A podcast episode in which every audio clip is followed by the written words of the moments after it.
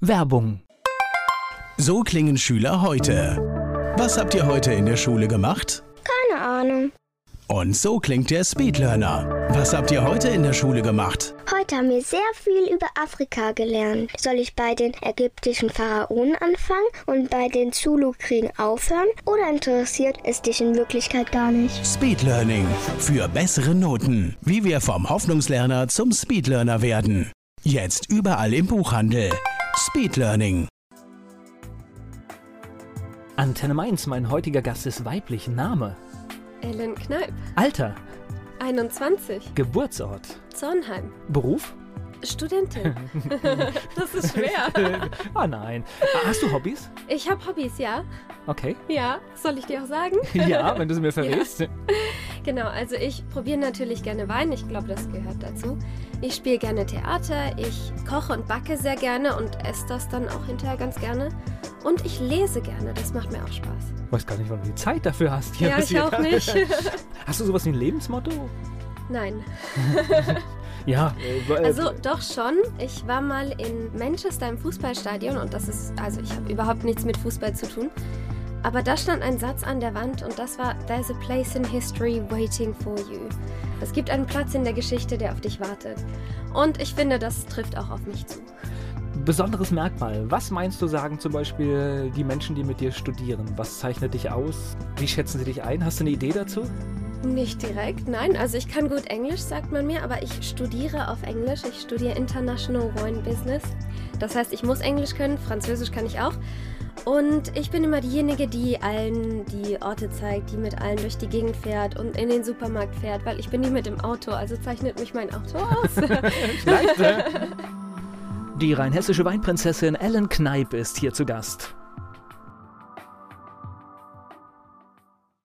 Sie kommt aus Zornheim und ist hier zu Gast bei Antenne Mainz, die rheinhessische Weinprinzessin Ellen Kneip. So, lass uns mal loslegen. Das heißt, du bist in Rheinhessen groß geworden? genau, ich bin in Rheinhessen groß geworden. Ich bin in Zornheim aufgewachsen. Da wohne ich seit ich zwei Monate alt war, das heißt eigentlich schon immer.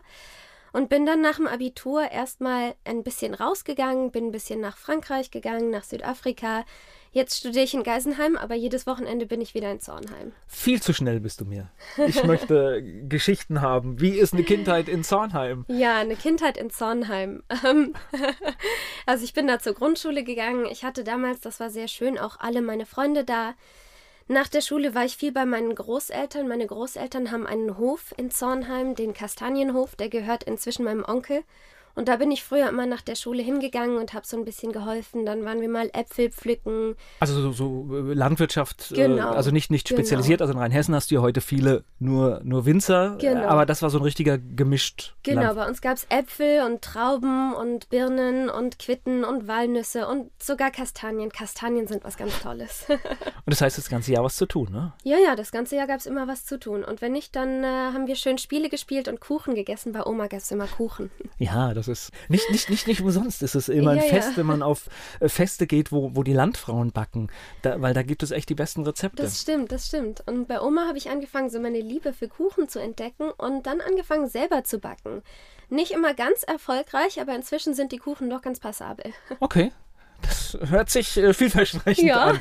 Das heißt aber ganz normale Kindheit, das heißt viel mitgeholfen. Genau, viel, viel, mitgeholfen, aber eben auch viel draußen im Feld gespielt. Was ich wahnsinnig gerne gemacht habe, war Fahrradfahren in den Weinbergen.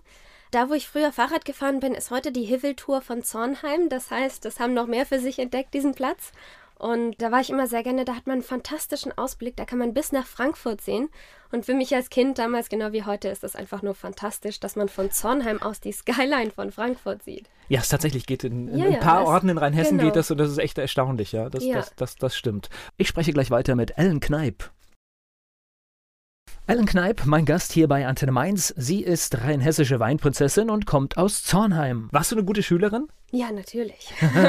Okay. Da sagt man doch nichts anderes, oder?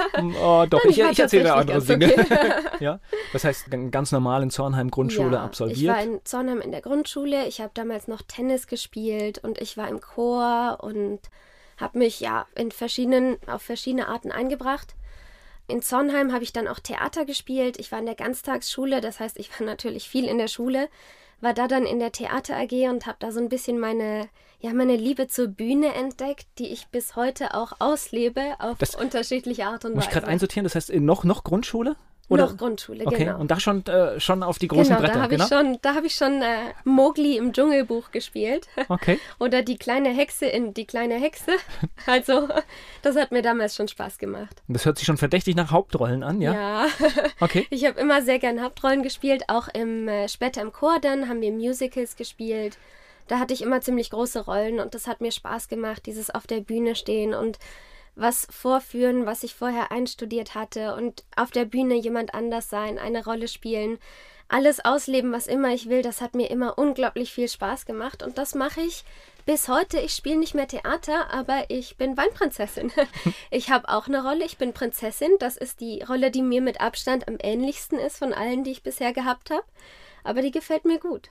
Aber schon spannend, ne? Und ich meine, es hilft natürlich, wenn man früh auf der Bühne war und äh, es einen nicht stört, vor anderen Leuten zu ja, sprechen. Also das hilft mir unglaublich. Gerade bei der Nacht der Wahl, da waren so viele Leute im Saal und ich bin da auf die Bühne und Natürlich einen kurzen Moment der Aufregung gibt es immer, aber dann habe ich mich einfach an meine Bühnenzeit erinnert und war sofort wieder da. Okay, kommen wir auf die Wahl, kommen wir nachher noch aus, ausführlich. Lass uns jetzt noch ein bisschen so bleiben. Das heißt, nach der Grundschule, dann geht es raus aus dem beschaulichen Zornheim. Wo ging es hin bei dir? Ja, eine weiterführende Schule gab es in Zornheim nicht und ich wollte in die große, weite Welt. Deswegen bin ich nach Mainz gegangen auf die Maria-Wart-Schule. Okay. Ja, nur Mädchen. ja. Das hat mir tatsächlich auch viel Spaß gemacht. Also ich fand es da sehr schön, gerade die Unterstufe das war perfekt. Damals waren Jungs noch doof. In der Mittelstufe fing es dann so langsam an, einem so ein bisschen die Komm. Jungs zu fehlen. Aber da hatte man ja dann das Williges auf der anderen Seite. Das heißt, das war kein so großer Verlust. Die konnte man ja dann die ganze Zeit sehen.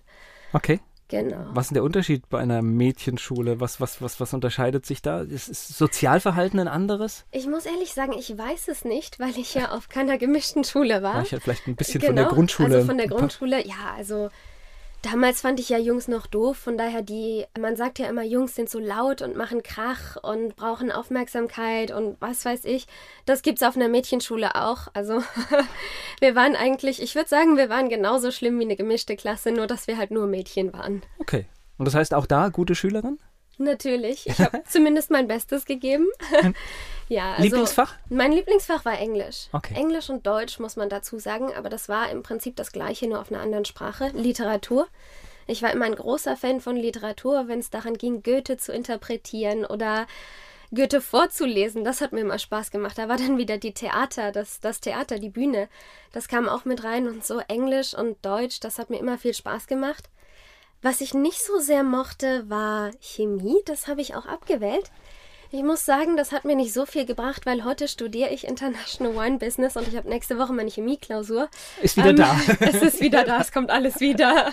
Ja, manchmal kann man halt Dinge nicht aussparen, das ist ja, so. Ja, das stimmt. Du hast vorhin schon mal beim Lebensmotto dieses Englische erwähnt. Äh, wozu gibt es den Bezug? Das heißt, du warst oft in England oder warst mal in England? Ich war tatsächlich sehr viel in England früher. Das war ja immer mein Lieblingsland eigentlich. Ich fand die Geschichte toll, ich fand die Sprache, das ist eine unglaublich schöne Sprache. Nein, und, und was massiv hilfreich ja, ja, natürlich. Und die, die Engländer können auch ziemlich gut Englisch, das muss man dazu sagen. Und es hat mir immer so viel Spaß gemacht, auch diese Geschichten, diese Geschichten von den ganzen Königen und die Sagen, König Artus und Tristan und Isolde, das kommt ja alles aus dieser Gegend.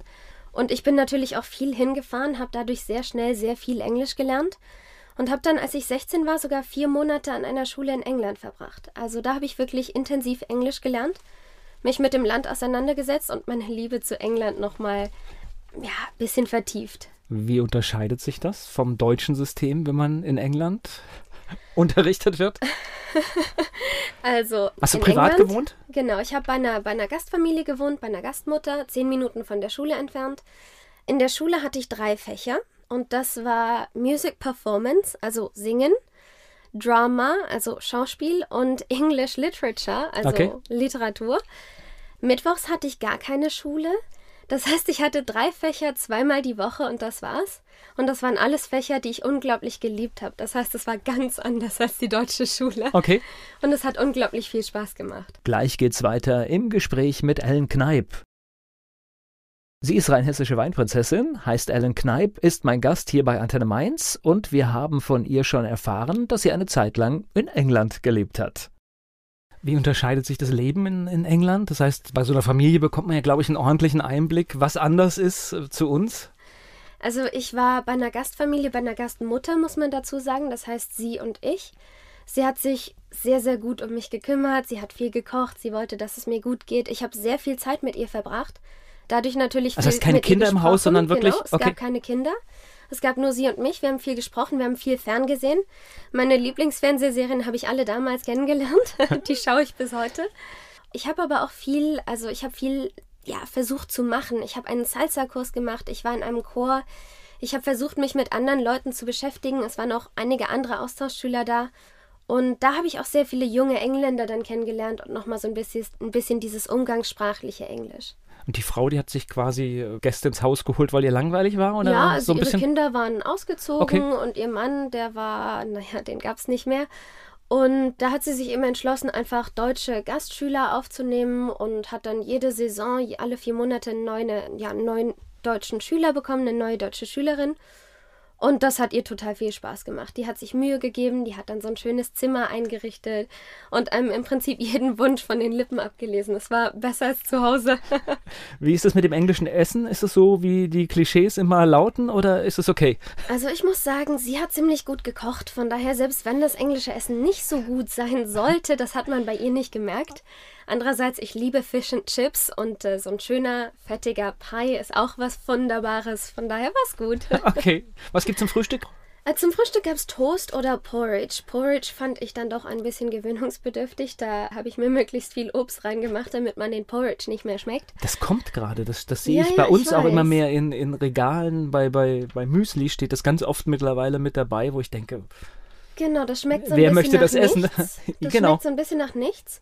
Man haut ganz viel Sirup und Früchte drauf und dann ist man den ganzen Tag satt. Und ist teuer. ja, genau.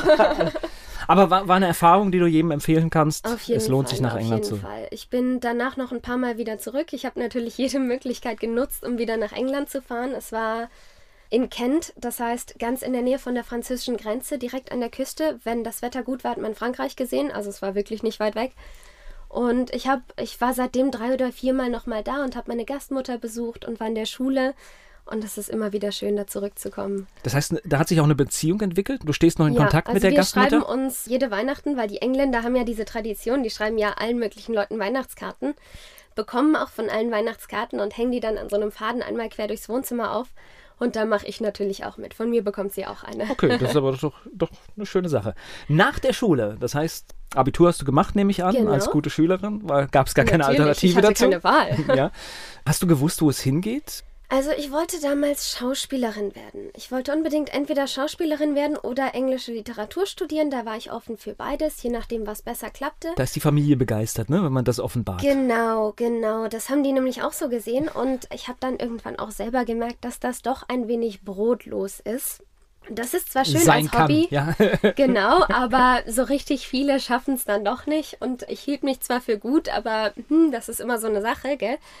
Und mein Papa ist Weinhändler und mein Papa hat Kontakte zu Weingütern in der ganzen Welt und der kam dann zu mir und meinte, was hältst du davon, wenn du erstmal ins Ausland gehst und eine Sprache lernst? Das fand ich gut, da wollte ich nach England gehen, weil das, das mochte ich ja sowieso gerne. Und meine Eltern meinten aber, hm, Englisch kannst du schon, willst du nicht mal was anderes machen, vielleicht Frankreich? Aber ich war mir sicher, Französisch werde ich nie wieder brauchen. Das hatte ich in der Schule siebeneinhalb Jahre, da habe ich mich so durchgequält, aber das würde ich nie wieder brauchen. Und dann so hat ähnlich wie Papa, Chemie, hä? Genau, so wie Chemie. Da war ich auch im Unrecht tatsächlich, weil mein Papa hat dann ein Weingut gefunden in Bordeaux, also wirklich eine sehr bekannte Weinbauregion und das war ein wunderschönes Märchenschloss. Chateau Pichon-Longueville Baron hieß das. Es war wunderschön, zwei Türmchen und weiß und ein kleiner See davor und fantastische Weine. Und da sollte ich dann im Weintourismus arbeiten und Führungen machen. Und da dachte ich mir, mein Gott, für ein halbes Jahr, das kann man schon mal machen. Bin dahin, war zwei Wochen da und hatte mich unsterblich in den Wein verliebt. und seitdem wusste ich, dass ich Wein studieren wollte und so ist es ja dann jetzt auch gekommen. Mhm, okay. Genau. Gleich geht es weiter im Gespräch mit Ellen Kneip hier bei Antenne Mainz. Den Wein hat sie in Frankreich lieben gelernt. Die rheinhessische Weinprinzessin Ellen Kneip ist hier zu Gast bei Antenne Mainz. Das heißt, da aber natürlich der Rotwein wahrscheinlich schwerpunktmäßig. Das war der Rotwein. Das war auch ein bisschen schwierig für mich am Anfang, weil ich hatte da zwar schon ganz oft Wein getrunken. Bei uns gibt es immer Wein zum Abendessen. Immer ist irgendwo ein Wein auf. Man kann immer was probieren. Hatte ich immer gemacht, fand ich okay, aber das waren meistens Weißweine. Und dann kam ich nach Bordeaux und in, de, in dieser Region gibt es diese schweren Cabernet Sauvignon-lastigen, heftigen, holzigen Rotweine. Das sind fantastische Weine, aber wenn man sowas noch nie getrunken hat, ist es furchtbar. Ja. Es schmeckt einfach nur bitter, es trocknet einem alles aus. Ich war da, da, war, da wurden die Jungweine verkostet, die schmecken nur nach Holz und für mich, das war einfach nur bitter, hat alles ausgetrocknet. Und ich habe jeden Tag Wein probiert. Ich habe jeden Tag, viermal am Tag habe ich die Weine probiert. Nach der Arbeit habe ich Weine probiert. Und irgendwann gewöhnt man sich dran und irgendwann lernt man es zu schätzen und inzwischen kann ich gar nicht mehr ohne. Also auch eher eine Rotweinfreundin, oder? Ich liebe französische Rotweine aus Bordeaux. Ich finde die ganz fantastisch. Wenn ich die rieche, machen die mich schon glücklich. Gleichzeitig muss ich aber sagen, ich liebe deutsche Weißweine und deutsche Rotweine inzwischen auch. Ich probiere immer mehr. Ich probiere mich so ein bisschen durch Regi von Region zu Region.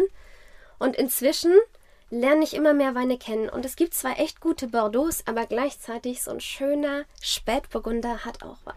Naja, und Rotwein müssen wir uns im nächsten Jahr mal ganz genau anschauen, weil ich glaube, wir haben einen guten Sommer dafür gehabt. Das stimmt, da freue ich mich schon unglaublich drauf. Weil da glaube ich, da geht echt was, dass, dass man halt auch, also ich meine, es gibt auch in, in Rheinhessen gibt es auch immer hin und wieder mal jemanden, der, der schafft es, an, an diese, diese schweren Rotweine auch so ranzukommen. Aber natürlich, äh, die Substanz ist einfach vom Wetter nicht da, ja. Ja, also gerade in Ingelheim gibt es schon wirklich sehr, sehr gute Rotweine, aber dieses Jahr war das Wetter fantastisch. Also ich bin neugierig, gerade, ich bin gerade, sehr neugierig. Genau, gerade für diese Rebsorten, so Merlot und Cabernet Sauvignon, die wirklich ein bisschen mehr Wärme brauchen, für die muss es dieses Jahr fantastisch gewesen sein. Da freue ich mich so, endlich mal diese Weine dann auch von hier zu probieren. Gleich geht's weiter im Gespräch mit Ellen Kneip hier bei Antenne Mainz. Wir haben schon erfahren, dass sie in Frankreich auf einem Weingut war. Heute ist sie rheinhessische Weinprinzessin und hier zu Gast bei Antenne Mainz. Das heißt, dieses Traumschloss äh, in Frankreich war dann auch so der Weg zum Wein? Genau, also ich war sechs Monate da. Ich habe sechs Monate eben in der Saison, dann in der Sommersaison Touristen rumgeführt. Auf Englisch, auf Deutsch und wenn man mich gezwungen hat, auf Französisch. Das war nicht so gut. Französisch konnte ich damals tatsächlich echt nicht gut. Nach siebeneinhalb Jahren Schulfranzösisch habe ich bei meinem Vorstellungsgespräch die Fragen nicht verstanden. Okay. Genau, aber ich habe es geschafft. Ähm, waren bestimmt die Lehrer nicht gut. Ja, natürlich, das muss es gewesen sein. Das liegt nicht an mir. Genau, und ich habe dann tatsächlich, äh, nach sechs Monaten musste ich wieder weg, mein, mein Vertrag lief aus. Und ich habe aber gefragt, ob ich das Jahr drauf wiederkommen darf. Und sie haben mich tatsächlich nochmal genommen, obwohl sie wussten, dass ich kein Französisch kann. Und bei meiner zweiten Saison, die dann im Jahr drauf war, habe ich endlich auch Französisch gelernt. Das heißt, heute spreche ich glücklicherweise auch Französisch. Ah. Funktioniert dann doch. Ja, es hat geklappt. Das heißt, es hat da Klick gemacht mit dem Wein und damit war dann auch das Studium klar? Genau, also ich hatte dann gehört, da gibt's was in Geisenheim und das ist gar nicht so weit weg von zu Hause und eigentlich wollte ich ja weit weg von zu Hause, aber dann habe ich gemerkt, das ist eigentlich doch ganz schön, wenn man mal übers Wochenende bei Mama und Papa waschen kann. Ähm, genau. Das ist ein bisschen praktisch. ja, das ist gut. Und äh, ja, und ist ja immerhin noch, über den Fluss, ne? Genau, genau. Es ist nicht weit. Also jetzt, wo Niedrigwasser ist, ist es ganz schön weit, aber normalerweise nicht. Und ich bin dann zum Tag der offenen Tür gegangen in Geisenheim, habe mir das mal angeschaut und habe schnell gemerkt, ich möchte das nicht auf Deutsch studieren, sondern auf Englisch, weil den Studiengang gibt es auf beiden Sprachen.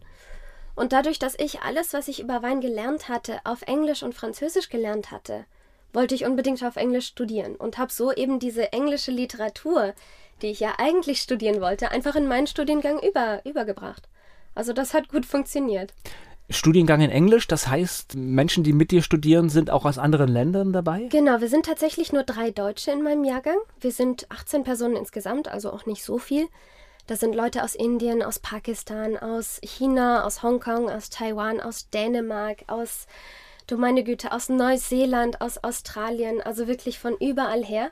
Jetzt, als du angefangen hast aufzuzählen, habe ich jetzt gerade überlegt, da höre ich jetzt nicht richtig die Weinregion raus. Am das Schluss kam am, so, genau. Am, am Schluss kamen sie dann, ja, äh, noch wenigstens mit Australien oder sowas, wo ich sage, ja, da habe ich eine Verbindung zu Wein, aber das heißt, da kommen Leute aus Ländern und wollen was mit Wein machen, obwohl sie eigentlich von ihrem Herkunftsland nicht so viel damit zu tun haben. Genau, also gerade Franzosen haben wir keine, weil die Franzosen, die können in Frankreich Wein studieren, was wollen die in Deutschland? Aber wir haben auch viele Armenier und Georgier und äh, ja, wie gesagt, Inder. Die haben diese Möglichkeiten in ihren Ländern nicht. Da gibt es bereits Weinbau, da gibt es eine Weinindustrie, aber die ist sich noch ein bisschen am entwickeln. In Indien jetzt zum Beispiel. Da ist noch viel zu machen und deswegen gehen eben viele Leute aus diesen Ländern dann zu uns, um hier Wein zu lernen, hier Wein zu studieren und dann zurück in ihrem Land was aufzubauen. Und dann gibt es Länder wie Armenien und Georgien, die die längsten Weinbautraditionen der Welt haben. Und auch die kommen trotzdem regelmäßig zu uns. Wir haben jedes Jahr mindestens vier Austauschschüler aus diesen Ländern, Austauschstudenten, die einfach ja, sich informieren wollen, die sehen wollen, wie machen wir hier in Deutschland Wein. Die Uni Geisenheim hat einen wahnsinnig guten Ruf auf der ganzen Welt und dadurch kommen eben viele aus ganz verschiedenen ja, Teilen der Welt zu uns, um mehr über Wein zu lernen. Naja, ich glaube, aus Geisenheim ist auch ganz viel nach Rheinhessen transportiert worden. Wenn man sich so die Geschichte anguckt, wenn man heute die Erfolgsweingüter sieht, dann sieht man da schon ganz viele, die in Geisenheim studiert haben. Ja, wir haben unglaublich viele junge Winzer und auch schon etwas, ja, Winzer, die schon länger im Geschäft sind, die eben auch aus Geisenheim kommen. Das ist einfach in Deutschland the place to be, also der Ort, wo man, ja, wo man studieren sollte, wenn man Wein machen will. Es gibt natürlich auch andere Orte, aber weltweit am bekanntesten ist eben Geisenheim. Und gerade dieses Internationale, das hat auch wieder Geisenheim. Gleich geht's weiter im Gespräch mit Ellen Kneip hier bei Antenne Mainz. Sie studiert in Geisenheim. Sie ist rheinhessische Weinprinzessin und zu Gast bei Antenne Mainz. Ellen Kneip ist hier. Reden wir über das Studium. Und das heißt, in dem Studiengang lernst du alles, was mit Wein machen zu tun hat, aber noch mehr, ne? Genau, also im Prinzip studiere ich Marketing, internationale Weinwirtschaft. Das heißt, ich habe Wirtschaft, ich habe äh, Marketing, ich habe aber auch Sensorik, ich habe sowas wie Önologie, also Weinbau. Ich ja, lerne, wie man mit Reben umgeht. Wir probieren unglaublich viel Wein. Wir beschäftigen uns mit Weinmärkten auf der ganzen Welt. Wie sieht es mit Export und Import aus? welche Länder produzieren was, welche Rebsorten sind bekannt für welches Land, welche Böden gibt es da. Das heißt, wir gehen schon sehr ins Detail. Und es ist alles darauf ausgerichtet, eines Tages sich in der Weinwelt eben einen, einen, einen Platz zu suchen, einen Namen zu machen. Sensorik ist, glaube ich, gar nicht so einfach. Ne? Oh, Sensorik morgens um neun ist ganz furchtbar, vor allem wenn man am Abend vorher unterwegs war. okay. Na, ich, ich bewundere, ich, ich musste an dieser Stelle immer eine Geschichte erzählen. Ich war irgendwann auf dem Weinhöfefest mit Winzern unterwegs und was die alles rausgeschmeckt haben. Und da verzweifelt man natürlich als, ich habe immer so die Kategorie, es schmeckt mir oder es schmeckt mir nicht. Das ist so, das ist so diese Kategorie, die funktioniert. Was weiß ich, dann kommt dann diese grüne Paprikanummer, wo ich dann immer denke, oh, ja. Ja. Und ich bin immer froh, wenn ich dann so ein Fruchtaroma, wenn ich das hinkriege, bin ich schon glücklich. Das stimmt. Also schmeckt und schmeckt nicht ist auch meine liebste Kategorie, muss ich ganz ehrlich sagen. Also das ist am Man fährt eigentlich ganz gut damit, weil und es ist das einzig Wichtige. Das ja. stimmt. Also ich meine, letzten Endes kommt es darauf an, ob es jemandem schmeckt oder nicht. Klar, wenn man sich ein bisschen auskennt, wenn man viel probiert, fängt man an, einzelne Früchte rauszuschmecken, man fängt an, auch verschiedene Aromen zu schmecken. Letzten Endes, wenn aber einer sagt, dass er irgendwie zehn verschiedene Aromen schmeckt, das kann gar nicht sein. okay, beruhigt. Also genau, der, der Mensch kann in der Regel so um die fünf verschiedene Aromen in einem Wein wahrnehmen. Das können unterschiedliche Aromen bei unterschiedlichen Leuten sein. Das kommt auf die Stimmung an, auf die Situation, auf die Kindheit, auf alles Mögliche. Aber letzten Endes, eigentlich kann jeder Wein probieren. Wenn man sich ein bisschen Mühe gibt, schmeckt man schon irgendwas. Und wenn es einfach nur Frucht ist, vielleicht schmeckt man ja, ob es eher rote oder eher gelbe Früchte sind. Das ist schon ein Anfang. Und so kommt einfach mit der Erfahrung, mit dem Training tatsächlich kommt man so ein bisschen rein und schmeckt immer mehr Früchte. Wie funktioniert denn das, wenn man Sensorik übt? Ihr, ihr trinkt ja nicht morgens den Wein durch, ne? Das, geht, das macht man anders, oder? Ja, ja, das, ist, das, das wäre ein bisschen anstrengend, das stimmt. Also wir machen es so, wir haben dann zum Beispiel drei Gläser vor uns stehen, müssen diese drei Weine vergleichen, schenken uns bei allen so ein halbes Glas ein, probieren die nebeneinander aber statt zu schlucken, spucken wir in einen kleinen Spucknapf, in ein sogenanntes Rückschüttgefäß oder eben auch in ein, ja, in ein kleines Waschbecken neben uns, weil wenn wir das alles trinken würden, dann würden wir vor allem, glaube ich, auch nicht so lange leben. Also man sagt ja, Wein trinken ist gesund, aber nur in gewissen Maßen, gell? Ja, ich glaube, das ist... Ja, äh, ja, also vor genau. allem morgens um neun ist das schwierig. drei Weine. Warum drei? Das heißt, gibt es ein Idealbild oder, oder warum? Ja, also das kommt auf die Übung an. Das können drei Weine sein, das können fünf Weine sein, das kann auch nur ein Wein sein. Es gibt zum Beispiel den, wir nennen ihn den Triangle-Test. Das heißt, man hat drei Weine Und einer ist anders und die anderen beiden sind gleich. Und man muss rausfinden, welcher von den dreien der ist, der der andere ist, der nicht so ist wie die anderen beiden. Und das ist unglaublich schwer.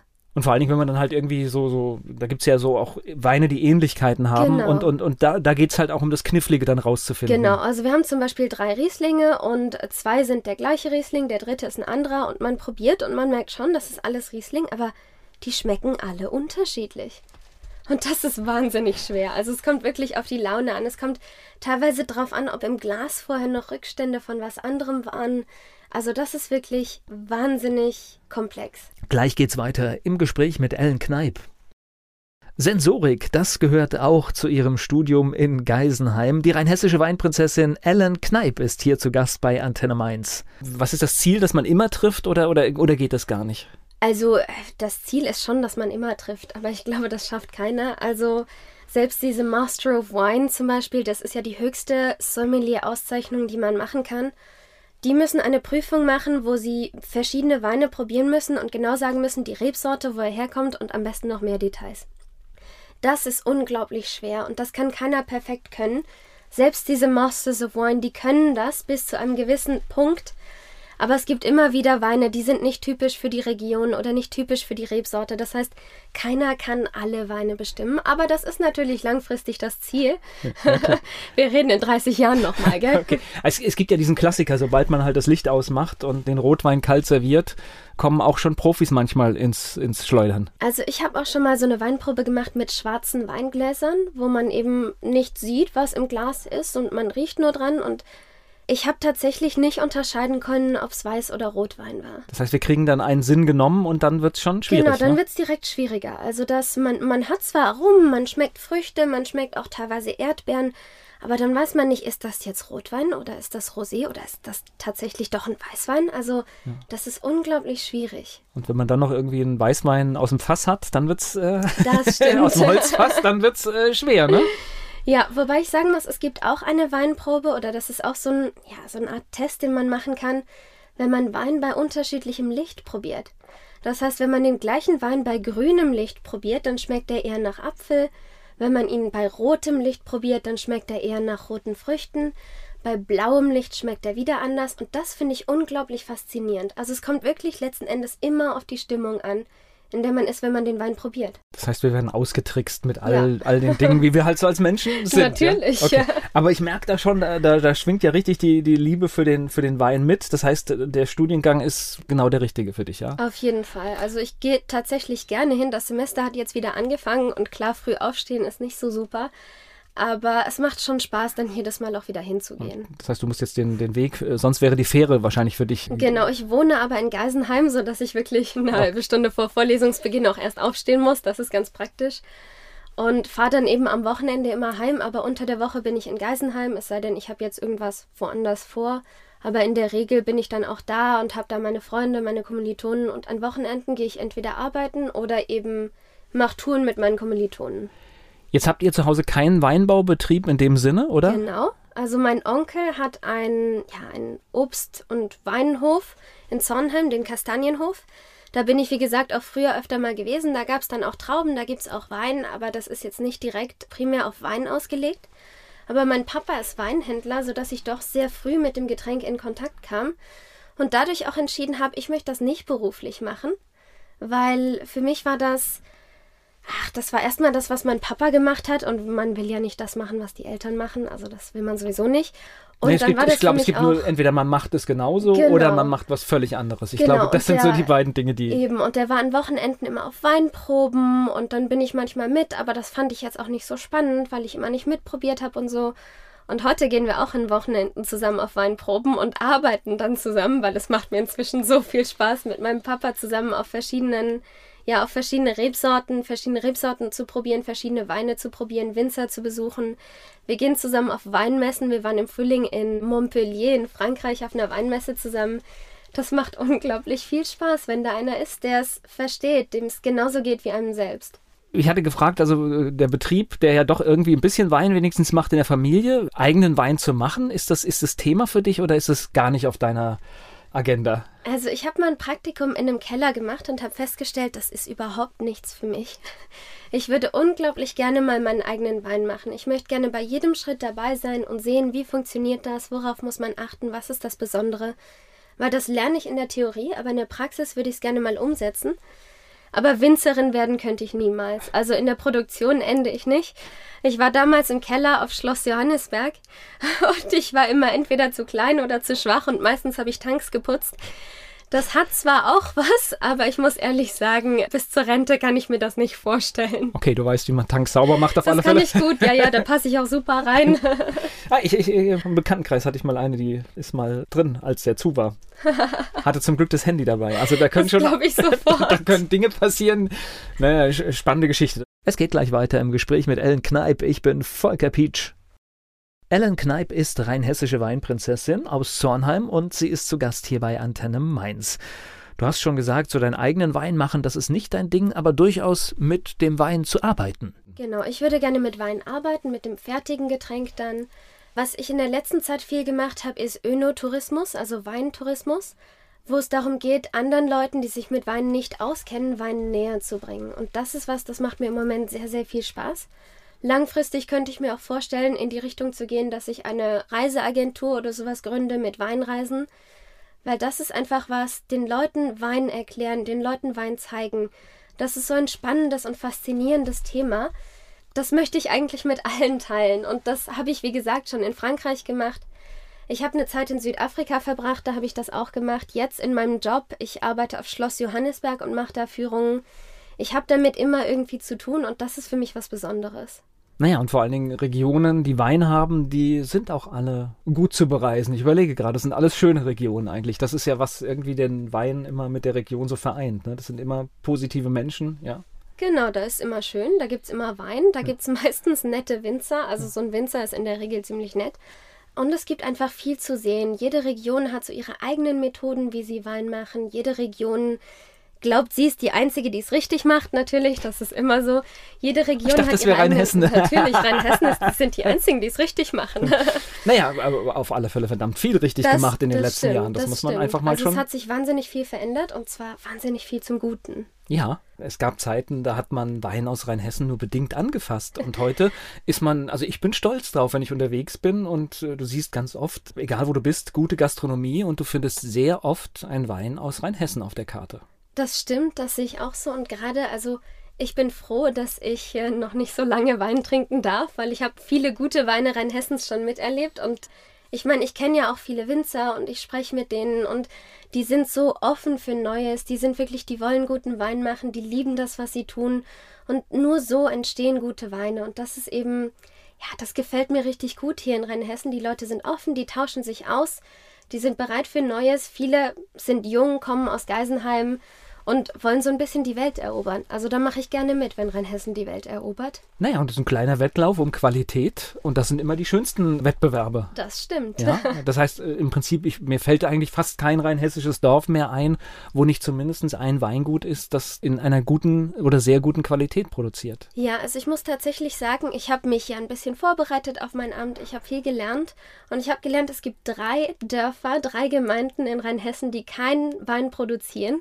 Ich konnte konnte leider nirgendwo lesen, welche. Okay. Ähm, tja, das wird wohl ein Geheimnis bleiben. Na, vielleicht kriegen wir es ja raus ja, im, ja, Nachgang, raus. aber, aber, ehrlich gesagt, mir fällt jetzt auch alle, alle Dörfer, die mir jetzt so durch den Kopf schießen, weiß ich zumindest, kenne ich zumindest ein Weingut. Also genau, das kann also ich, drei von, ich glaube, so um die 140. Ja, aber Rheinhessen ist riesengroß. Genau. Also deswegen, so. Gleich geht's weiter im Gespräch mit Ellen Kneip. Sie ist eine Majestät, und zwar eine rheinhessische Weinmajestät. Die rheinhessische Weinprinzessin Ellen Kneip ist hier zu Gast bei Antenne Mainz. So, du hast es ja schon erwähnt, Majestät. Das heißt, normalerweise ist es ja gerne so, dass man lebt in einem Ort, ist dort irgendwie mit Wein verbunden und wird lokale Weinmajestät. Das ist, glaube ich, so der erste Schritt, ne? Genau, das war eigentlich auch so ein bisschen mein Plan. Ich wäre gerne Weinkönigin geworden und zwar irgendwie so ein bisschen was Lokales, so in Zornheim oder so, aber wir haben sowas gar nicht. Also es gibt ja viele Gemeinden in Rheinhessen, die Weinmajestäten haben oder, weiß nicht, Weinprinzessin, Traubenblütenkönigin, Eisweinkönigin. Also da gibt es ja einiges. In Zornheim gibt es sowas nicht. Wir So. haben generell hier in der Gegend keine Weinmajestäten, bis auf Hagsheim, die haben eine Weinprinzessin. Aber sonst gibt es hier nichts. Und da habe ich mir überlegt, ich nehme dann einfach die nächsthöhere Stufe. Und naja, das war dann Rheinhessen. Also, also gleich richtig gemacht, ja? Ja, natürlich, wenn dann richtig. Und das heißt, äh, wie ist das? Man überlegt sich, ich bewerbe mich oder, oder wie funktioniert das? Ja, also ich hatte schon länger mit dem Gedanken gespielt, weil ich eben, also ich, ich habe öfter mal Weinmajestäten miterlebt und die die präsentieren ihre Anbauregion, die sind auf Weinfesten, die sprechen mit, ja, mit Journalisten, mit internationalen Besuchern. Und das hat mich gereizt, weil das ja auch wieder in die Richtung Weintourismus geht, in die ich ja auch gehen möchte. Und da versuche ich natürlich so viele, ja, so viele Sachen wie möglich mitzuerleben. Dann habe ich mir überlegt, ich könnte das ja mal machen, ich könnte es ja mal versuchen, habe mich informiert auf der Rheinhessen-Weinseite. Dann habe ich die Frau Horst kontaktiert, die von uns die allen Mutter aller Prinzessinnen genau, Queen und Königinnen Mom genau, genannt genau. wird. Das wusste ich damals noch nicht. Ich habe sie also kontaktiert, diese Frau Horst, und habe geschrieben, hier und so sieht's aus, ich würde gerne und glauben Sie, das geht. Und da kam sofort eine total positive, warme, herzliche E-Mail zurück. Sie würde sich so freuen und das wäre so was Besonderes und ja, da hat das Ganze dann angefangen. Dann gingen die ganzen Vorbereitungen los und dann lernte ich die anderen Kandidatinnen kennen und dann ging, dann fing das alles an zu rollen und plötzlich war ich mittendrin und ehe ich mich versah, stand ich am Krönungsabend auf der Bühne und trug ein Krönchen. Also, das sinkt jetzt langsam erst ein. Ja klar, ich muss äh, dann auch den Lobgesang auf die Frau Horst, die muss ich nochmal erweitern, weil es gibt immer wieder Veranstaltungen, da möchte man eine Weinmajestät haben und die bestellt man dann ganz ordentlich bei, bei Rheinhessen Wein. Das macht man ganz, ganz, ganz nett, schickt da so ein Formular hin. Und ich hatte mal die Situation, wir haben wirklich dringend eine Weinmajestät gebraucht, aber es war ein Empfang, bei der alle aktuellen Weinmajestäten gebraucht wurden. Das heißt, wir wären leer ausgegangen. Und dann hat sie so lange rumgesucht, bis sie aus dem Vorjahr eine hatte, die noch gekommen ist, ja. Und das kann ich mir sehr gut vorstellen. also wo, wo man einfach merkt, sie geht da einfach, Ja. sie, sie liebt dieses Amt und das, was sie da macht, so sehr, dass sie das nicht ertragen konnte, dass jetzt eine Veranstaltung stattfindet und die wird nicht ordentlich repräsentiert. Das kann ich mir richtig gut vorstellen. Frau Horst ist super präsent, die reagiert sofort auf E-Mails, man kann sie immer erreichen. Ich habe ihr letztens abends um elf geschrieben, weil ich eine Frage hatte und sie hat mir eine halbe Stunde später schon geantwortet. Also das war fantastisch, die ist immer erreichbar, kümmert sich wahnsinnig gut um die Weinmajestäten. Also wenn ich mal nicht weiß, was ich anziehen soll, kann ich auch mal Frau Horst fragen, weil die weiß Bescheid. Das ist wirklich, also wir nennen sie ja Queen Mom. Das ist ja, das wurde wohl vor ein paar Jahren von einem Majestätenjahrgang eingeführt. Die haben sie Queen Mom genannt und glaube, es ich passt. glaube, ein treffenderes Wort, ein, eine treffendere Bezeichnung für sie gäbe es nicht. Es geht gleich weiter im Gespräch mit Ellen Kneip. Ellen Kneip ist bei mir, sie ist rheinhessische Weinprinzessin und jetzt geht es auch darum, wie man denn rheinhessische Weinprinzessin überhaupt wird. So, jetzt erzähl mir mal, wie läuft das? Das heißt, man gibt eine Bewerbung ab. Ich weiß schon, da muss man Video drehen und lauter solche Sachen machen. Das Ja. heißt, was hast du gemacht? Genau, also ich habe erstmal meine Bewerbung eingereicht, dann kamen Unterlagen zurück, die ich ausfüllen musste, habe die wieder zurückgeschickt und dann kam schon der Terminplan. Dann ging es direkt los mit der Vorbereitung. Wir haben erstmal ein dreitägiges Rhetorikseminar für Weinmajestäten belegt. Das heißt, da waren wir fünf Kandidatinnen, da waren aber auch Weinmajestäten aus ganz Rheinhessen. Da eröffnete sich mir dann diese Welt, die ich bisher nicht kannte. Es gibt auch Dorf, äh, es gibt auch Ortsweinmajestäten. Das hatte ich ja bisher noch nicht so registriert. Das ist in Zornheim jetzt angekommen. Genau. Das, wird jetzt, das wird jetzt irgendwann eingeführt. Wir arbeiten dran.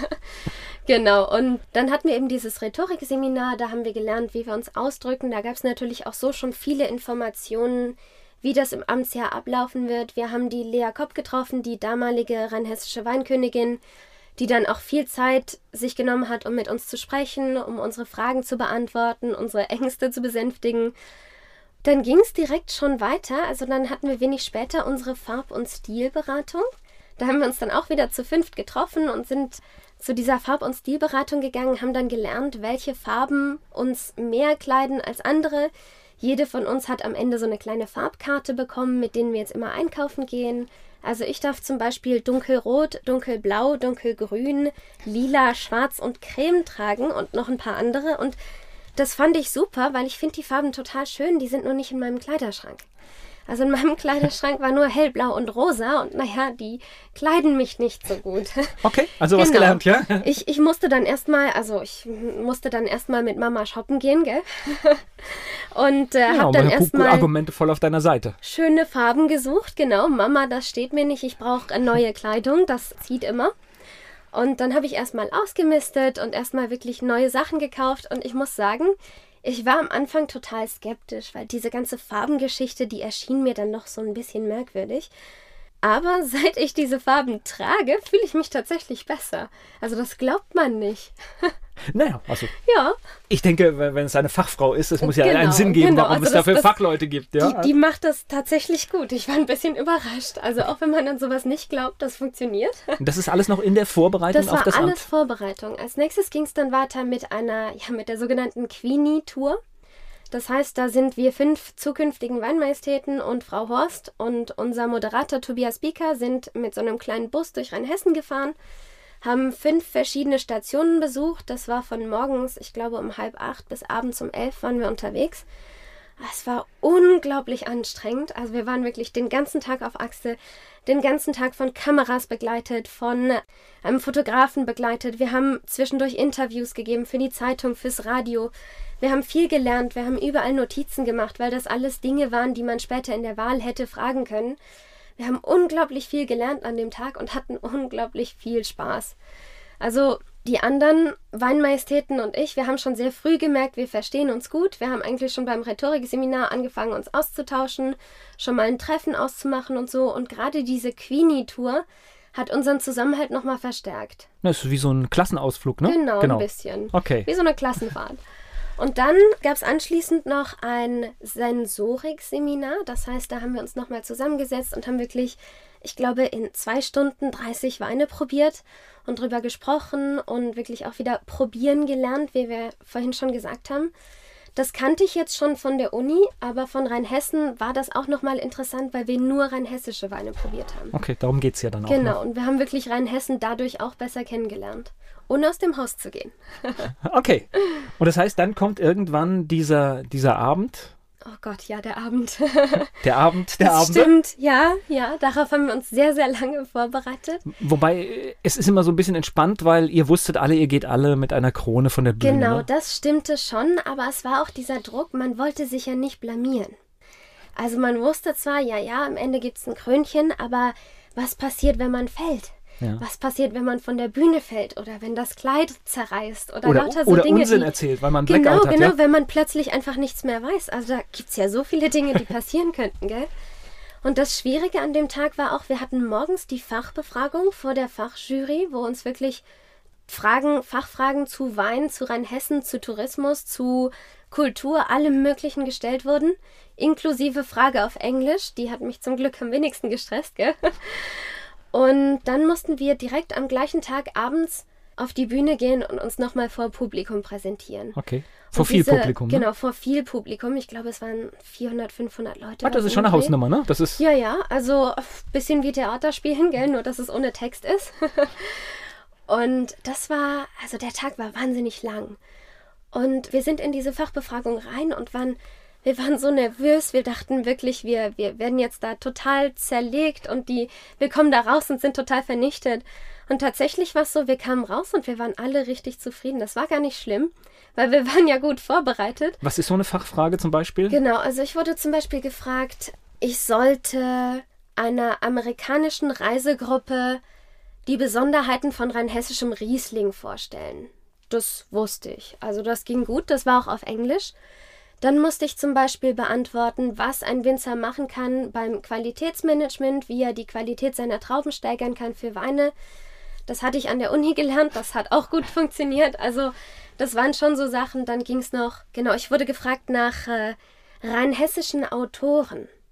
Da habe ich auch kurz überlegt, aber ich habe dann tatsächlich von Hildegard von Bingen über Zuckmeier bis hin zu Wagner aus Essenheim, der die äh, Krimis schreibt, Ich, ich bin hätte ich jetzt, durch alle Epochen ich hätte jetzt, also mir wären, mir wären, ich habe einen Moment auch gezuckt, gerade Genau. mir wären, mir wären aber auch welche eingefallen, also dann war, ich, Genau. war ich schon erleichtert, aber ich hätte jetzt mit so einer Frage gar nicht gerechnet. Ich, ich tatsächlich auch nicht, aber da kam wieder da, die Literatur, das hat wieder gut funktioniert. Ich habe mich ja schon immer für Literatur interessiert und hatte tatsächlich am Abend vor der Wahl angefangen, Karl Mayer, äh, Zuckmeyers Fröhlichen Weinberg zu lesen.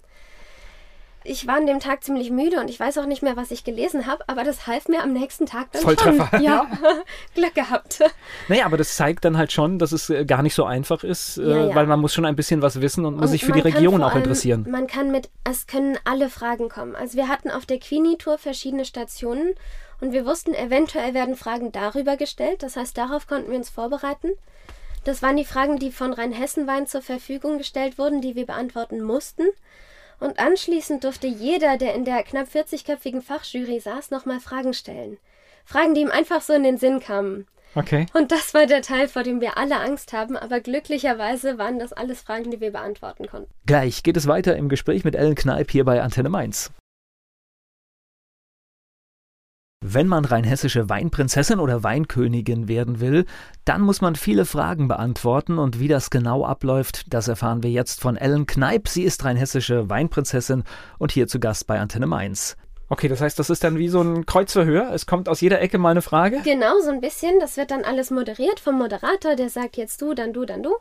Und wir durften dazwischen immer antworten und also ich muss sagen, ich war überrascht, dass ich die Fragen so leicht beantworten konnte. Ich musste auch nie wirklich überlegen, das kam alles von selbst. Eine weitere Besonderheit an der Fachbefragung war, dass wir einen Wein vorstellen mussten. Das heißt, wir mussten unseren Lieblingswein mitbringen, vorbereiten und dann vor dieser Fachjury vorstellen. Und äh, ich hatte dann einen Wein aus Zornheim natürlich, einen Riesling. Und ich hatte Glück, weil wir ziehen die Fragen. Also die Fragen von Rheinhessen-Wein, die ziehen wir aus so einem großen Topf. Das heißt, keiner kann beeinflussen, wer welche Frage kriegt. Und ich musste davor schon den Riesling den Amerikanern vorstellen und direkt danach meinen Zornheimer Riesling. Das heißt, mein Thema des Abends war Riesling. Okay, aber ist ja in Ordnung. Das hat mir gut gepasst. Ich arbeite nämlich auf Schloss Johannesberg, dem ältesten Riesling-Weingut der Welt. Also ja, aber manchmal muss man im Leben auch ja, Glück ja. haben, ne? ja, Deswegen- da hatte ich wirklich Glück. Man ist aber, glaube ich, trotzdem erleichtert, wenn dann so ein, so ein Abend gelaufen ist und alles hat funktioniert und es ist gut gelaufen und Also ich kam aus der Fachbefragung raus, ich war so erleichtert, ich habe erstmal was gegessen, weil das war den ganzen Tag über noch nicht gegangen. Und dann ging aber direkt die Anspannung für die Bühne wieder los. Und ich war die Letzte auf der Bühne, das heißt, ich habe alle anderen gesehen und die Aufregung stieg immer mehr und ich war wirklich irgendwann, es ging gar nichts mehr. Ich dachte mir, ich schaff's jetzt nicht auf die Bühne. Aber der Moment, in dem wir alle da standen mit den Kronen auf dem Kopf, die Arme in die Luft gereckt haben und gelächelt haben, da ist alle Anspannung abgefallen. Da war einfach nur noch Glück. gibt es da vorher so ein Tippspiel untereinander, wer das Rennen macht und die Königin wird? Also tatsächlich, wir haben natürlich alle überlegt. Ich muss aber sagen, also das sagen auch viele andere. Wir sind dieses Jahr, sagt man, ein sehr guter Jahrgang. Und ich muss sagen, ich habe wirklich versucht, vorher zu überlegen, wer es werden könnte. Ich hatte keine Ahnung. Wir waren alle gleich gut. Wir waren alle ungefähr auf einem Niveau. Also zwei von uns studieren in Geisenheim und man hat den Unterschied nicht direkt gemerkt. Also es war schon, wir haben alle unsere eigenen Qualitäten. Jedes in eine besonders stark und wir haben immer scherzhaft vor der Wahl gesagt, zusammen sind wir eigentlich die perfekte Königin, weil wir uns alle mit unseren Eigenschaften ergänzen. Das heißt, keine von uns wäre irgendwie die perfekte Weinkönigin geworden, dachten wir, sondern jede von uns bringt eben ihren Teil und so machen wir das jetzt auch. Die Anna ist jetzt Königin und ich muss sagen, sie macht das wahnsinnig gut. Also ich sehe ja, was sie für Termine hat und was sie dafür so für Sachen machen muss und ah, dann bin ich manchmal schon ein bisschen erleichtert, dass ich das nicht bin, weil da kommen dann manchmal so Fragen, da denke ich mir so, hm, da hätte ich jetzt ein bisschen länger überlegt. Und ich glaube, da wächst man wirklich rein. Und die Anna ist innerhalb von vier Wochen in diese Rolle reingewachsen. Das ist fantastisch. Also das ist, wenn man sie sieht, das ist, ich, ich bin jedes Mal beeindruckt. Ich meine, wir sehen uns an der Uni, wir verbringen Zeit zusammen an der Uni, wir sind befreundet und sie hat sich allein in den vier Wochen schon so entwickelt, das ist, das ist unglaublich. Na, das ist auch mein Eindruck. Ich habe ja ganz viele Weinprinzessinnen und Königinnen kennengelernt. Manchmal jetzt wie bei dir am Anfang der Amtszeit. Viel spannender ist es ja eigentlich, wenn man dann nochmal eine Begegnung zum Ende der Amtszeit hat. Und dann merkt man, was so ein Jahr mit einem Menschen macht. Das ist wirklich so gigantisch und ich glaube, das ist äh, eine richtig tolle Erfahrung. Ja, also allein die Vorbereitungszeit schon, das muss man jetzt auch sagen, die Vorbereitungszeit war während meiner Semesterferien. Das heißt, ich bin in die Semesterferien gegangen, habe mich von meinen Kommilitonen verabschiedet und komme jetzt nach drei Monaten Semesterferien bin ich wieder in die Uni gekommen. Und mir haben so viele gesagt, ich hätte mich jetzt schon so verändert. Und das ist eben auch diese Vorbereitungszeit und auch schon diese vier Wochen im Amt. Das verändert, das prägt. Und ich freue mich jetzt schon auf diesen Menschen, der ich am Ende der Amtszeit sein werde, weil ich glaube, das bringt mich persönlich wahnsinnig viel weiter. Naja, du nimmst ja jede Menge Termine schon Genau. wahr, ne? Wo, wo Ja. warst du jetzt schon in der kurzen Zeit überall? Genau, also ich war direkt am Tag nach der Wahl, da war die Anspannung noch nicht mal ganz wieder weg, da war ich noch unglaublich müde, war ich in Bodenheim bei der Top 3 Verkostung, da habe ich alle Weine einmal probiert. Also gleich eine richtige Genau, Mörderveranstaltung, also, ja? ja? Di direkt mal probiert. Vor allem, ich kam da an, das Krönchen rutschte noch. Also es war wirklich, ich war noch überhaupt nicht drin. Ich war ein kleines bisschen überfordert. Und ich kam da an, wurde wirklich unglaublich freundlich willkommen geheißen, unglaublich freundlich in Empfang genommen. Und ich war keine halbe Minute da, da wollten die ersten Leute ein Foto mit mir machen. Mit mir? Ja, die Prominenz. Ja, ja, das war ganz neu erstmal. Also ich, ich bin immer noch dabei, mich dran zu gewöhnen. Aber direkt der erste Auftritt, das war wirklich, die Leute waren so freundlich, ich habe so viele schöne Gespräche geführt. Ich habe dann natürlich auch was gesagt. Ich musste jetzt keine Rede halten. Ich habe nur ein bisschen von der Wahl erzählt und ich durfte dann mit der Preisverleihung mitmachen. Und das war, also die haben mich wirklich an der Hand genommen und mir geholfen. Und das war für mich, ich glaube, einen besseren Einstieg ins Amt hätte es nicht geben können. Gleich geht's weiter im Gespräch mit Ellen Kneip hier bei Antenne Mainz. Sie ist rheinhessische Weinprinzessin und hier zu Gast bei Antenne Mainz. Und hier kommen unsere elf Fragen. Dein Lieblingsplatz in Mainz? Der Ballplatz. Das kam doch ganz. Oder die Kapelle in der Maria-Wart-Schule. Hier kommen hier gleich zwei Plätze. Fleischwurst mit Senf oder Handkäse mit Musik? Fleischwurst mit Senf. Dein Ausgehtipp in Mainz? Oder in Zornheim? Ach du meine Güte. Ähm, Darf's auch passen. okay. Okay. Mainz ist für dich? Mainz ist für mich eine fantastische und lebensfrohe Stadt. Und Wiesbaden? Naja, da bin ich geboren, aber das darf ich nicht laut sagen. Was meinst du, muss eine echte Mainzerin mal gemacht haben? Fastnacht. Der peinlichste Song in deiner Musiksammlung? Irgendein Fastnachtslied. Hast du sowas wie einen Spitznamen? Tatsächlich nicht, nein, aber jetzt seit neuestem Prinzesschen. Okay. Fastnachtsfan oder Fastnachtsmuffel?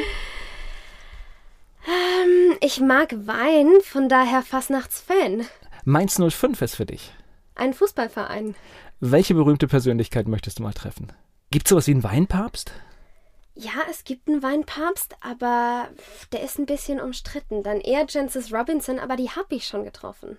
Jancis Robinson ist eine Weinkritikerin, eine sehr berühmte, die auch viele ja, Weinfachbücher geschrieben hat. Sehr anerkannt ist, soweit ich weiß, ist sie auch Master of Wine. Und äh, die habe ich in Bordeaux tatsächlich kennenlernen dürfen.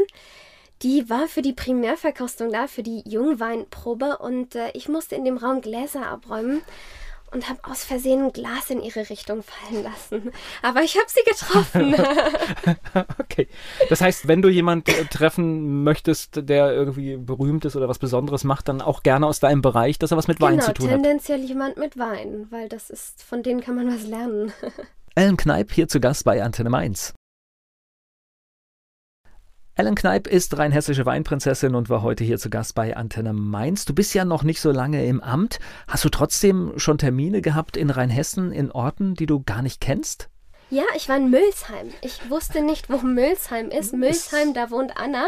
Okay. Genau, und zwar ist es so, dass jede von uns von ihrem Ort einen Empfang ausgerichtet bekommen hat. Das heißt, nach der Wahl sind wir einmal durch alle Heimatgemeinden der Wannmajestäten gezogen. Wir waren zuerst in Zornheim und dann bei den anderen. Und die Anna wohnt in Mülsheim und ich wusste nicht mal, dass es das überhaupt gibt. Das ist an der Grenze zur Pfalz, das ist fast nicht mehr in Rheinhessen. Und da war ich zum Beispiel noch nicht gewesen. Also man lernt auch was kennen. Genau, ich habe aber zu Hause eine Landkarte hängen von Rheinhessen und da markiere ich jeden Ort, an dem ich im Amt war. Das heißt, bisher sind es erst so fünf, sechs Orte, das ist noch nicht so viel, aber ich hoffe, dass ich am Ende der Amtszeit zumindest weiß, wo ich noch nicht war. Na, ich glaube, das, da, da kommt einiges. In Bodenheim warst du sogar zweimal. Genau, in Ne? Bonheim war ich zweimal, da war ich die Woche drauf nochmal bei, beim Weinlehrpfad. Das war auch sehr schön, weil ich da direkt meine erste Auszeichnung überreichen durfte. Das heißt, der Weinlehrpfad in Bodenheim wurde mit Rheinhessen ausgezeichnet, ausgezeichnet. Und das durfte ich überreichen und das ist auch ein wahnsinnig tolles Gefühl. Na, ist auch eine tolle Veranstaltung und wahrscheinlich in diesem Jahr auch noch mit richtig gutem Wetter, ne? Ja, es war fantastisches Wetter. Es waren irgendwie 25 Grad und Sonne. Das war perfekt. Also die Stimmung in Bodenheim, das war wirklich schön. Und dieser Wanderweg durch die Weinberge, da konnte man überall Wein probieren. Das hat so viel Spaß gemacht. Und ja, jetzt kommen auch so langsam die ersten richtigen Termine. Also wir haben schon die Lese im Majestätenweinberg gemacht. Wir haben so einen Majestätenweinberg, der von den Winzern in Alzey-Weinheim betreut wird. Und da pflanzt jede Majestät ihre eigene Rebe. Das heißt, wir dürfen das im Frühjahr auch machen und haben eben die Trauben der vergangenen oder der Reben der vergangenen Majestäten haben wir gelesen. Morgen sind wir zum Beispiel bei der Verleihung der Best of Wine Tourism Awards dabei. Da dürfen wir dann die Laudationen halten, genau, die Laudationen für die verschiedenen Gewinner der Great Wine Capital Awards. Dann gibt es das Weinforum, wo wir dabei sind. Also es gibt schon einiges. Und Zornheim hat jetzt gelernt, wie man einen ordentlichen Empfang für eine Weinmajestät macht. Zornheim hat einen fantastischen Empfang gemacht. Und da könnte man sich ja dann für die Zukunft was abschneiden, dass man das ja jedes Jahr haben kann. Ja, das habe ich auch schon vorgeschlagen. Die letzte Zornheimer Weinprinzessin war tatsächlich 1996. Also höchste Zeit. Genau, da war ich noch nicht mal auf der Welt. Also das muss wirklich, das kann ruhig öfter passieren. Äh, Zornheim weiß jetzt, wie es geht. Wir hatten den Empfang auf dem, ja, auf dem Lindenplatz mit dem Dreigrazienbrunnen gemacht. Das waren 30 Grad, die Sonne schien, das Wetter war perfekt. Es hätte nicht schöner sein können. Ja, und ich hoffe, dass natürlich bald wieder solch ein Anlass ist, damit man wieder auf diesem Platz feiern kann. Naja, du bist jetzt eine beste Werbung für das ja. Amt und Zornheim soll genau hinschauen, ob das nicht eine schöne Tradition ist, ja, die man aufleben sollte. Ich habe vor ein paar Tagen mich mit dem Bürgermeister und ein paar anderen Leuten aus Zornheim getroffen und wir haben so ein bisschen mein Amtsjahr geplant, was man da alles machen kann. Wir haben zum Beispiel im Mai haben wir ein Weinfest in Zornheim, das gibt es erst seit zwei Jahren, das darf ich dann eröffnen. Und wir haben jetzt die Hivel-Tour, relativ neu, die gibt es auch erst seit ein oder zwei Jahren, ein Premium-Wanderweg in den Zornheimer Weinbergen. Dann wollen wir einen Weinausschank in den Weinbergen machen, der ist im Moment am Kommen. Das heißt, in Zornheim entwickelt sich im Moment sehr, sehr viel in Richtung Wein, in Richtung Tourismus. Und da bin ich zufällig reingeraten, weil ich mir eben gerade diese Zeit als Amtszeit ausgesucht habe. Und ich freue mich so darauf, da dabei zu sein, weil das ist mein Ort und der wird gerade groß und ich darf mitmachen. Also man merkt hier, du hast dir das richtige Amt ausgesucht und ich glaube, es liegt ein richtig tolles Jahr vor dir, das Studium sowieso. Ich hoffe es. Und dabei wünsche ich dir viel Glück und danke für die Einblicke. Dankeschön. Danke, dass ich hier sein durfte.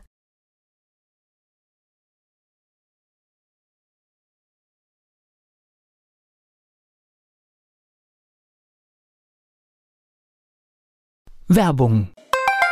So klingen Schüler heute. Was habt ihr heute in der Schule gemacht? Keine Ahnung. Und so klingt der Speedlearner. Was habt ihr heute in der Schule gemacht? Heute haben wir sehr viel über Afrika gelernt. Soll ich bei den ägyptischen Pharaonen anfangen und bei den Zulu-Kriegen aufhören? Oder interessiert es dich in Wirklichkeit gar nicht? Speedlearning. Für bessere Noten. Wie wir vom Hoffnungslerner zum Speedlearner werden. Jetzt überall im Buchhandel. Speed Learning.